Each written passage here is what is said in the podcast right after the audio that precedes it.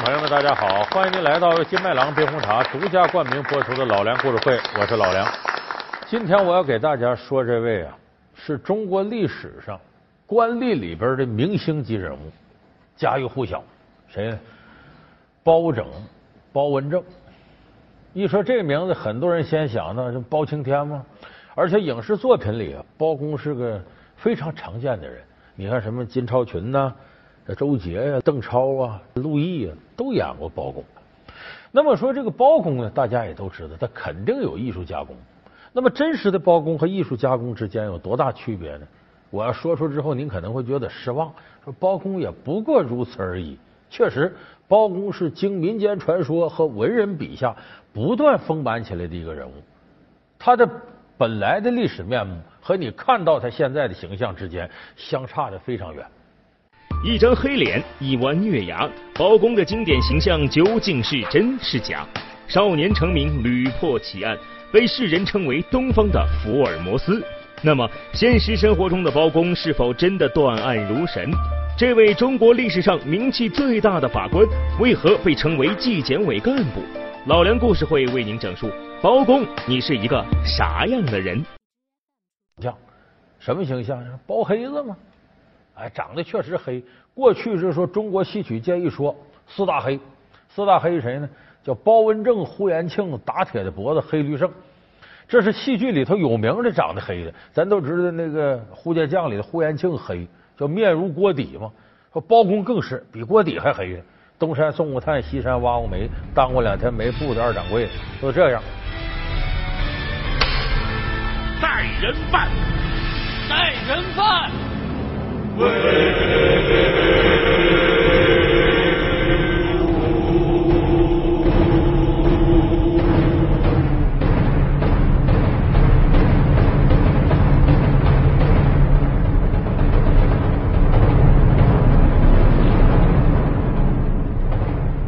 包公历史上是不是这么黑呢？不是，真实的包拯啊，是个白白净净的白面书生，一点都不黑。说那怎么还给他？抹黑成这样不是抹黑，真正脸黑的呢是包公的前任。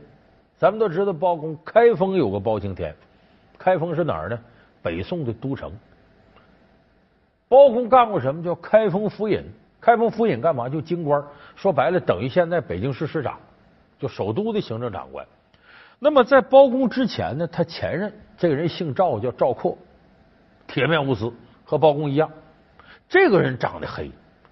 时间长了呢，大伙管他叫黑面御史，就不讲情面，脸还黑。他身上发生很多事呢，揉来揉去呢，就都搁到包公身上，所以弄成包公是个黑脸的。其实包公挺白净。唐玉，你本是不学无术、无知小人，权杖富节于殷，封侯受爵，如今居然还厚颜无耻、洋洋自得。难道不怕丢尽你安家颜面？哈哈哈哈哈哈！随你怎么说，一旦回到京城，包拯，我看你能奈我何？哼，怕的是你回不了京。再一个，咱一看包公那个相啊，有个最明显特点，脑门上有个小月牙，这是包公的特点。说这个月牙是怎么来的呢？民间传说里说，包公小时候啊，让驴给踢了，说让驴踢不傻了吗？说包公玩小孩在那玩玩过来个马车呢，就把他带倒了，这马蹄子从他脑袋上踏过去，差点没把他踩死。你知道马蹄那半月牙这就印下来，这是一种说法。还有一种说法是为什么这样呢？说包公本是天上文曲星下凡，就是民间贪官污吏太多，老天爷把包公派下来。专门进行反腐倡廉的，所以包公反腐倡廉，你得明察秋毫啊。所以这月牙代表什么呢？叫日断阳，夜断阴。就白天我断的是阳间的事到晚上阴间事我都知道。所以我证人死了，我到阴间问他去，你给他行行贿行多少？好，我给他行贿多少钱？多少钱？断下来。大难恶贼，你篡改天机，祸害社会，司法犯法，罪当糊涂大招！是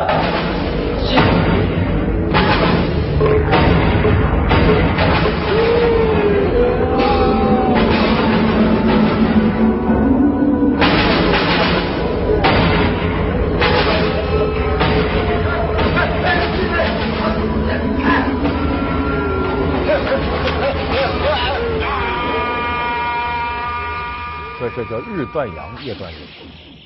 那么包公身边啊有很多事儿啊，就是真实的历史上是不曾有的。你看，咱都知道包公铡美案，不少人看过吧？铡谁？铡陈世美。陈世美，你既蒙天恩，高中状元，就该光宗耀祖，一家团圆。你却贪图荣华富贵，抛弃糟糠之妻，冒名顶替，入赘皇家，泯灭人性，杀妻灭子。似你这般薄情负心之辈，忘恩负义之徒。若是让你侥幸脱罪、逍遥法外，则天理何在？国法何存？如今天理昭彰，报应不爽，法网恢恢，疏而不漏。本府以大宋律例判你铡刀之刑。来人呐！在。走他长伺候。在。包大人，包大人不要！包大人开恩呐！包大人。陈世美的皇亲国戚嘛，得用龙头铡来铡。说那三口大铡，咱就龙头铡、虎头铡、狗头铡。说龙头铡对的是皇亲国戚，虎头铡对的是这个文武百官，狗头铡对的黎民百姓。就这三种人里头，若有一人作奸犯科，相对应这闸就拿出来。三虎横，皇上御赐，龙虎狗三口铡刀，刀刀皆有先斩后奏之权。那狗头铡，铡的是宵小奸佞、行凶作恶之辈；虎头铡，铡的是贪官污吏、万法弄权之徒。至于这龙头铡，龙头铡，铡的便是如你这般目无王法。仗势行凶的皇亲国戚，这有没有这铡呢？根本就没有。那个在宋代啊，甭说是没这个铡刀这个刑具，宋代都砍头或者什么的。当时这个铡字在北宋的文献里都很少出现。这铡很多时候是出现在哪儿？是元代以后。为什么？我们都知道这蒙古兵啊，骑兵，骑兵不得喂马草料吗？所以你必须带铡刀切草料。所以是一从元代以后，这铡字才大面积流行开，而且从来没有任何一级政府拿这个铡刀当刑具的，都是正常的这种砍头，没有用铡刀的。而且你用铡刀当刑具，在当时叫私刑，你是违法的，不可以的。所以说历史上根本就没有包龙图这三口铡刀，这是胡说八道。有人说包公断案那可是厉害啊！你看最大个案子跟皇上有关。就北宋宋仁宗他母亲李太后流落民间十八载都瞎了，把李太后给找着了。你处事谨慎周到，哀家又怎么会怪罪于你呢？此事的确必须隐秘，甚至当你将全盘往事了解之后，哀家还在担心你敢不敢接这个案子呢？娘娘何出此言？只因哀家的冤案。牵扯到两位当今最为显贵的人，是哪两位？一位是当今的刘太后，这就历史上有名的那个狸猫换太子。说后宫李太后生下宋仁宗，男孩嘛，结果呢，呃，被别的妃子嫉妒呢，把那个扒了皮的狸猫搁这儿充当婴儿，把宋仁宗换走了。说李太后生下一个妖孽，被赶出这个宫禁，流落民间十八年，破瓦寒窑，认个干儿子叫范中华，是个要饭的。哎，后来这个包公呢，到民间去，发现了这个李太后，把李太后救回来，宋仁宗母子相认。这是传说，没有这回事历史上啊，根本就没有就是狸猫换太子这回事是假的。但是包公确实呢，审过这种和太子有关的事什么事呢？是宋仁宗年间了，这个有个宫女，就宫里的的一般女子，皇上也没宠幸过，姓王。这宫女到年龄大了，这个一波一波宫女也该退休了，该换新的了，漂亮的了啊，这个轻手利脚的。因为宫女不光是伺候皇上，得干活呢。这个姓王这宫女年纪也大了，说你出宫吧，回去吧。回去呢，到了民间呢，嫁给一个姓冷的郎中，就姓冷的大夫，他俩结婚。结婚三四年之后呢，生下了一儿一女。这女儿还则罢了，这儿子不是个安分人。这儿子叫冷清，一天天长大了呢，哎，小伙子长得挺帅，是个帅哥。哎，等长到小鲜肉的年龄啊，他这生活不安分了。这冷清就听他妈说，说当初在宫里当过宫女。这冷清吹什么呢？啊，我我妈在宫里当宫女，跟皇上有事儿。你看，自个儿吹自个儿，我是皇上的骨血。这历史上有不认爹的，但这么糟蹋自个儿妈的可少有。这冷清就说他是皇上骨血，结果这时间一长了，这个整个开封府都知道了，说还有这个事儿。这个时候呢，宋仁宗一看说这不行了，得问问怎么回事啊。民间传说我有私生子在民间，当时的这个开封府尹姓钱，叫钱明义。这个人呢就来开堂审案，把冷清叫上来，冷清上来不跪。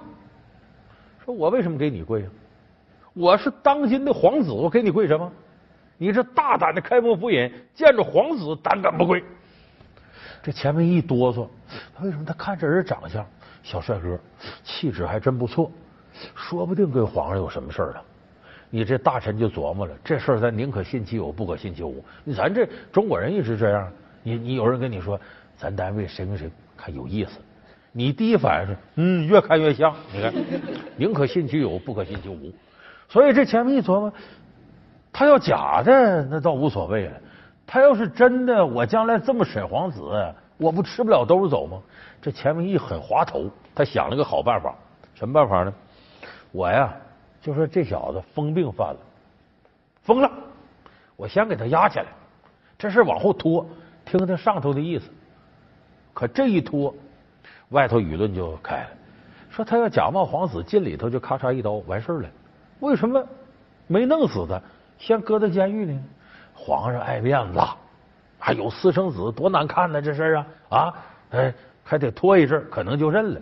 结果整个开封府传遍了，说宋仁宗有个私生子流落民间。所以这时间一长，宋仁宗受不了了，我冤死了！你想想，他个宫女。你说如果真要是我有印象，我怎么不记着有这事儿呢？皇上也不记着了，太多了嘛。所以他说这事得调查清楚，就派两个官员去调查这事。其中包拯就是其中一个，但是包拯当时是副手。包拯一去断说这事好弄啊，把他爹妈叫来，咱问问呢。这孩子多大了？一问呢，这个冷清啊，是这王姓宫女出宫四年以后再生的。所以以此以常识判断，这是扯淡的。说这个人胡说八道，那是冒犯皇位了得！咔嚓，把冷清砍头了。老梁故事会为您讲述包公，你是一个啥样的人？老梁故事会是由金麦郎冰红茶独家冠名播出。有人说说，你说包公这也没断过，那也没断过，那包公断过什么？包公历史记载的有一件事，他断的很有道理，叫牛舌案，就牛的舌头。什么案子呢？包公在这刚当官，还是个小县官。头一天上任啊，有人这个报案来，包公一看，哎呀，来活了，开堂。一看上来个农民，说：“大人呐，我家出事了。出什么事？昨天晚上啊，我养那头耕牛，那牛舌头让人给割下去了。”包公说：“你牛舌头被割了？你这样，你回去，趁今天这天亮，你把你这个牛宰了。”让你卖肉去！哎呀，大人，你可不能教坏我。为什么呢？北宋年间呢，这个耕牛是重要的生产工具，就搁现在拖拉机、联合收割机和这道理一样吗？同时也是军事物资，一打仗牛它的运输，所以这个牛作为财产来讲是你家私有，但是不能随意宰杀，随意宰杀这个牛要犯死罪的。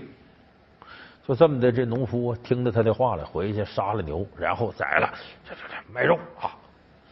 结果第二天就来人报案来，得举报了谁？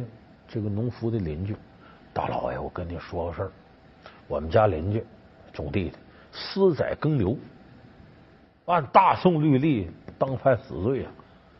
这我得跟您说呀，这违背国家法度。报案说啊，你来向我报案来了啊，拿下。他都傻了，我给你报案，你拿下我，割牛舌头就是你干的，你为什么把牛舌头割下来？你知道牛没了舌头活不了，那活不了，这牛白白死了。一般农民不愿意承担这损失，干嘛？我偷了宰了卖肉得了，挽回点损失。你和这个农夫，你俩作为邻里关系，必然有仇怨，你恨他，你想借官府之刀来解你心头之恨，你是想借这个事儿弄人家，你还敢说不是你干的？胡同贵大老爷是我干的，你看，就说包公断案的。他是入情入理的，也讲证据的，而且推理能力很强。那么咱们看说是包公说哪年当的官呢？包公当县令的时候，他其实岁数已经很大了，三十八了才开始当县官。他为啥？包公二十八岁考上进士，他为什么三十八岁当官呢？他父母都在，所以他呢得把父母伺候死。就是我高堂老母，我父亲岁数大了。我家就我这么一个孩子，我走没人伺候，所以他一直过了十年，三十八才开始当官。那么说这个包公什么时候当的开封府尹呢？开封府尹是包公五十九岁才当上开封府尹。那么这个中间，就三十八当县令和这个五十九当开封府尹中间他干嘛了呢？当的御史言官。啥叫御史言官呢？就相当于现在中纪委监察部，主要的目标是反腐。包公在这个位置上。发挥的作用是最大的，所以后世为什么说包公清官呢？收拾贪官污吏，主要是他在做言官的时候铁面无私，什么人都敢弹劾。你像他曾经连续七道奏折，把当朝一个大官叫王奎给弹劾下台了，这很有名。而且他最光彩夺目的事呢，是弹劾皇上他老丈人。这皇上的老丈人呢，是宋仁宗最宠爱的贵妃，叫张贵妃的父亲，不是亲生父亲，养父。哎，他叫张尧佐，这个人，这本来是个小官，而且也没能耐，把这个自己的这下治理的乱七八糟，还贪赃枉法。但没办法，人家朝中有人啊，张贵妃吹枕边风啊。皇上，你看我爹，你现在官挺小，可这也不配，你往上提拔提拔。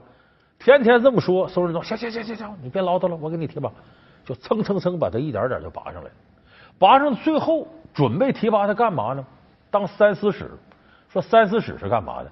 相当于现在分管财政的国务院副总理，这是绝对的大官了。所以这个时候，包公他们可受不了了。说为什么？你这个人他没这么大能耐，而且你这任人唯亲，这影响多不好。所以包公呢和其他文武百官商量，联合弹劾这个张耀佐，说他不能当这官。哎，结果宋仁宗来气了，我就是我宠幸的女人。他爹，我提拔提拔，你们干嘛呀？我当皇上不为这点方便，我干嘛呀？宋仁宗当天不仅没听，还把自己这个国丈啊连升了四级，其实就斗气儿的。你不弹劾他吗？我偏升他官。最后包公在上朝的时候，包公急了，眼珠瞪溜圆。皇上，你这事儿可不对呀！你干这叫什么事儿啊？他他他他他他他。他就把当朝文武百官谁的政绩好，谁怎么着，谁该升官说一下，怎么也轮不到你这国丈张耀佐呀！你做事也太过分了，包拯，难道你就不怕朕革了你的官职？上莫说要臣的顶上无上，便是要臣的项上人头，臣也绝不能让皇上背负着千古骂名。包拯，你。包公越说越激动，一点点往前走，离皇上这座就近了。再张嘴噼里啪啦，你包公说话有个特点，嘴松。你在他旁边，局部地区有暴雨，一脸秃鼻子。所以这皇上这瞪眼看包公说话，一会儿这一个，一会儿这个，啊，一会儿弄一脸，说说 stop，暂停暂停，起身回来，拿抹把脸上抹抹，一边往下抹一边消气儿，还没事没事，驴尿马尿一擦就掉。你再来气骂包公。再转过身来，和颜悦色，包爱卿言之有理。这事儿呢，朕知道错了，不干了。有人说，这宋仁宗怎么这么从善如流呢？这各位可能有所不知，皇上这么隐忍，一定有他原因。因为那个时候，宋仁宗年间呢，北宋整个的经济政治在没落，大辽国屡次入侵，多次签订丧权辱国、割地赔款的事儿，所以这个时候，北宋政治局面很危险。在这个时候，你记住，诸葛亮《出师表》里怎么写的？先帝创业未半而中道不足，今天下三分，夷州疲弊，此诚危急存亡之秋也。